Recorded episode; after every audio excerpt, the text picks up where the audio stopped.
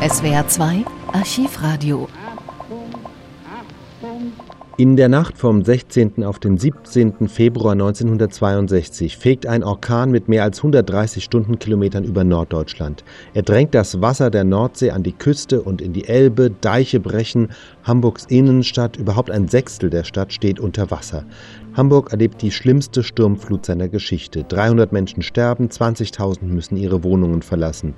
Der spätere Bundeskanzler Helmut Schmidt ist damals Polizeisenator in Hamburg. Schon in der Nacht beginnt er, die Rettungsaktionen zu koordinieren. Vor allem organisiert er auch die Unterstützung der Bundeswehr, was ungewöhnlich und umstritten ist. Was ungewöhnlich und umstritten ist, denn die Bundeswehr darf damals laut Grundgesetz keine zivilen Aufgaben übernehmen. Diese Möglichkeit wurde eher offiziell erst 1968 mit den Notstandsgesetzen gegeben. Wir hören zunächst Helmut Schmidt, wie er am 17. Februar die Lage erklärt, anschließend zwei Reportagen, eine aus der Hamburger Innenstadt und eine vom Hubschrauber über Niedersachsen. Für die Bevölkerung in den nicht unmittelbar betroffenen Gebieten kommt es darauf an, so weit wie möglich den Stromverbrauch auf das Lebensnotwendige zu senken. Das Gleiche gilt für den Gasverbrauch. Es kommt darauf an, dass jedes Wasser, das benutzt wird, vorher abgekocht wird, weil Oberflächenwasser in unsere Wasserversorgungsnetze eingedrungen ist. Es ist dringend zu wünschen, dass unnötiger Verkehr in der Stadt unterbleibt, dass im Übrigen die U-Bahn und die S-Bahn bevorzugt werden vor dem Oberflächenverkehr, das heißt vor den Straßenbahnen und den Autobussen. Wir bitten sehr herzlich darum, dass sich keine Schaulustigen in die Stadt begeben und an die unfallgefährdeten Gebiete. Wir bitten ebenso herzlich darum, dass, wie schon an vielen Stellen bisher, so auch in Zukunft sich die Nachbarn bei den Auffangstellen des Roten Kreuzes, der Sozialbehörde, in den Schulen und an vielen Stellen der Stadt, das ist ja der Bevölkerung nicht verborgen geblieben, das ist ja aufgefallen, wo solche Auffangstellen eingerichtet wurden, dass sich die Nachbarn dort hilfreich zur Verfügung stellen, auch Menschen aufnehmen. Wir halten es für selbstverständlich, dass jeder seine Verwandten und seine Freunde aufnimmt, die sich aus den von der Flut betroffenen Gebieten bei ihm melden. Wir bitten darum, dass der Fernsprechverkehr auf das lebensnotwendige Maß herabgesetzt wird. Die Bundespost hat außerordentliche Schwierigkeiten, den Fernsprechverkehr wenigstens notdürftig aufrechtzuerhalten. Wir erinnern die Bevölkerung daran, dass alle Gashähne, das heißt also auch die Haupthähne, abgesperrt bleiben müssen, soweit das Gas nicht tatsächlich gebraucht wird. Was den Fernverkehr angeht, so werden die hamburgische und die schleswig-holsteinische und niedersächsische Polizei gemeinsam allen aus südlichen Richtungen auf Hamburg laufenden Fernverkehr umdirigieren über Lüneburg, Lauenburg. Das Gleiche wird geschehen hinsichtlich des von Norden aus schleswig-holsteinischen Verkehrs, der über Hamburg hinausstrebt. Auch dieser Verkehr wird umgeleitet werden Richtung Lauenburg, Lüneburg. Wir können uns im Augenblick nicht leisten, die wenigen äh, befahrbaren Verbindungen zwischen Hamburg und Wilhelmsburg, zwischen Wilhelmsburg und Harburg für andere als für Einsatzzwecke und Versorgungszwecke in Anspruch zu nehmen. Eine unmittelbare Seuchengefahr besteht nicht. Es liegen dafür keinerlei Anzeichen vor. Vorsorglich hat die Gesundheitsbehörde eine Impfaktion eingeleitet für die aus den überschwemmten Gebieten geborgenen und abtransportierten Personen. Wir müssen nach wie vor damit rechnen, dass äh, in Finkenwerder, in, äh, südlich, der, äh, südlich Finkenwerders, südlich der Elbe, auf äh, Wilhelmsburg, insbesondere im Reierstichviertel und östlich der Eisenbahn, noch viele Menschen darauf warten, aus ihren Häusern geborgen zu werden. Die Bundeswehr wird gemeinsam mit amerikanischen Fliegern morgen in vermehrtem Maße für diesen Zweck Hubschrauber einsetzen. Außerdem sind über die große Zahl von Schlauchbooten hinaus, die am heutigen Tag für diesen Zweck eingesetzt worden sind, weitere Schlauchboote und auch Sturmboote der Bundeswehr im Anmarsch auf Hamburg, ebenso Schlauchboote der Polizeikräfte und des Bundesgrenzschutzes aus umliegenden Gebieten mit deren zusätzlichen Einsatz für diesen Zweck. Bergung von Menschen aus isolierten Häusern äh, im Laufe des Vormittags gerechnet werden kann. Die Piloten haben eine sehr gute Anregung gegeben. Es wird von ihnen vorgeschlagen, dass die Menschen, die sich auf ihren Dachböden bzw. in den oberen Geschossen ihrer Häuser aufhalten, vom Dachboden her einen Teil des Daches so abdecken, dass sie mit Strickleitern vom Hubschrauber aus aus dem Dach herausgeholt werden können. Es ist den Hubschraubern nicht möglich, angesichts des Sturmes, nicht möglich, Menschen aus den Fenstern herauszuholen. Man kann das ja leicht verstehen, weil nämlich dann der Rotor, die Rotorblätter, die sich ja dauernd drehen müssen während einer solchen Aktion, gegen das Hausdach oder gegen die Hauswand schlagen müssten.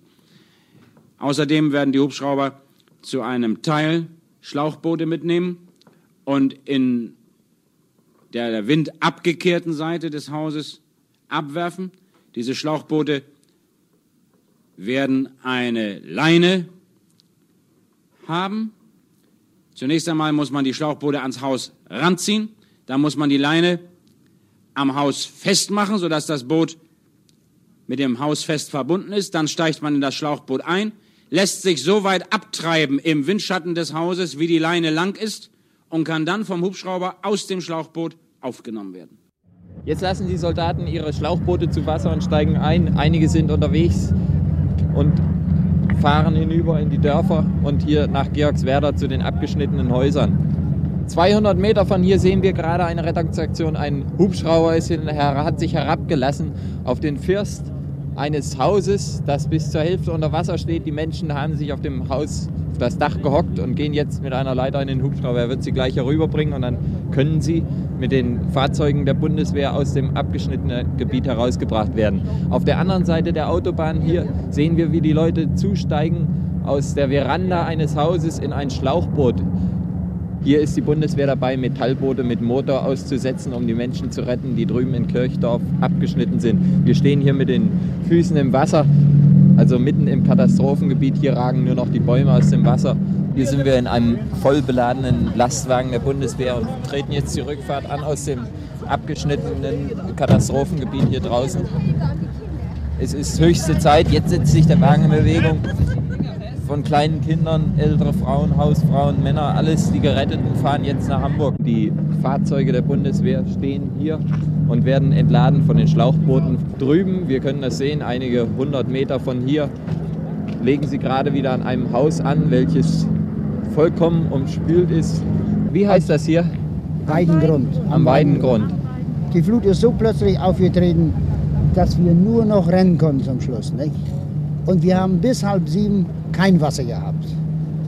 Und dann sind die Deiche, die sind vorher schon gebrochen und wie dann da voll war, der Seite von der Autobahn, dann ist es hier mit mal gekommen. Nicht? Und wo sind Sie hingerannt? Wir sind hier raus auf dem Deich. Nicht? Und diese Leute sind jetzt mit Schlauchboote rausgekommen. Die sind jetzt aus dem Fenster gekrabbelt. Eben, eben sind Sie mit dem Schlauchboot hier angekommen. Und jetzt sind Sie nochmal zurückgefahren Ja. und holen noch. Ja, sind da noch noch- Menschen drüben? Ja, unser Junge ist noch da, der holt noch eine Tasche, die ist Papier. Ja, Sie haben Sack und Pack worden. mitgebracht. Wir sehen hier einen Kasten mit zwei Hühnern Nee, drin. Ja, also von dieser Siedlung hier ist ja kein großes Vieh, aber Kleinvieh, Hühner, Schafe. Nicht? Das ist alles hinüber. Das ja. ist- Bei mir sind die zwei Schafe und äh, 14 Hühner und eine Katze. Ne? Alle weg. Die Schafe, die waren gerade vom Lamm. Lieber die mein Leben mehr gegeben als die Tiere. Die Wellen plätschern hier an Land und wir sehen da drüben das Schlauchboot. Sie suchen noch einmal alles ab, die Soldaten, und äh, werden die letzten Menschen mitbringen, die mit Aktentaschen und Koffern und Pappkartons ihre wichtigste Habe mitbringen. Aber Wo geht's dann alles. hin? Wo geht's dann hin? Ja. Ja, das ist die Frage noch. Ja. Ja, nach Hamburg zunächst werden sie mitfahren, ja. Das Wasser steigt immer höher. Etwa ein Meter noch unter dem Fenster, aus dem die Kinder rauswinken, steht das Ja, Wasser. Ja. Also viele sind nicht gerettet, gerettet, alte Leute und Lahme, die konnten nicht mit rauskommen und kleine Kinder und so weiter. Es sind Mhm. doch viele da drin geblieben und mussten leider ertrinken. Eben haben wir noch eine Rettung gesehen von einem Hubschrauber aus. Die haben sich mit einer Strickleiter heruntergelassen, da hinten auf eine Gartenlaube und haben noch letzte Menschen retten können, die da ausgeharrt haben. Immerhin ja jetzt äh, zwölf Stunden und mehr. Das ist beängstigend. Das scheint wieder eine neue Welle zu werden. Es ist jetzt 15 Uhr heute am Sonnabend und das Wasser steigt unaufhaltsam wie an einer Schleuse, wie an einem Wasserfall ist das hier, aber es ist nur ein, ein Zaun, ein Damm, der eingebrochen ist zu Füßen der Eisenbahnbrücke. Die Lok sinkt immer tiefer, die Rettungsmannschaften haben sich zurückgezogen. Es knackt und knarrt in der Brücke und man weiß nicht, äh, wann sie vielleicht endgültig einstürzt. Nicht nur Hamburg ist betroffen, sondern auch große Teile von Schleswig-Holstein und Niedersachsen. In einer Reportage aus dem Hubschrauber schildert Reporter Gisel Herschar für den Norddeutschen Rundfunk die Lage an der niedersächsischen Küste. Wir wollten natürlich, liebe Hörer, uns auch aus der Luft überzeugen, wie es heute in Niedersachsen aussieht, in unserem Lande, von dem man ganz sagen kann, Land unter Wasser. Unsere Heeresflieger, unsere Freunde in Bückeburg, die sonst bei solchen Katastrophenfällen uns helfen, konnten wir heute nicht mehr erreichen, denn sie sind mit ihren kleinen wendigen Maschinen und mit ihren Hubschraubern natürlich schon von den frühen Morgenstunden an im Einsatz. Also haben uns die Transportflieger aus Wunsdorf geholfen, der Presseoffizier der 1. Panzerdivision, vier Piloten an Bord, vier Journalisten. So fliegen wir jetzt in einer schweren Nordatlas westwärts durch Niedersachsen und man muss das eine sagen, Katastrophengebiet nicht nur hier draußen an der Küste, sondern schon der ganze Weg von Wunsdorf bis Stade jetzt glänzte Wasser unter uns auf an diesem hellen Tag. Wasser, das schäumte, Wasser, das gurgelte, Wasser, das weite Teile von Wiesen und Feldern überschwemmt hat und aus dem einsam heraus Baumgruppen oder kleine Gehöfte ragen.